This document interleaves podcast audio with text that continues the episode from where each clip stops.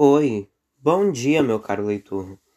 Hoje estou trazendo para vocês um poema sobre amor não correspondido. Então, se você gosta do tema, já compartilha esse podcast aí para mais gente poder escutar. Então, vou começar com o poema.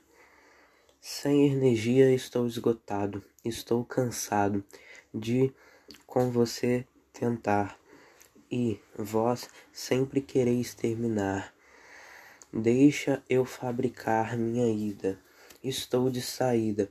Como eu queria ser correspondido e não ser ofendido, mas como você não vai sair, é melhor terminar.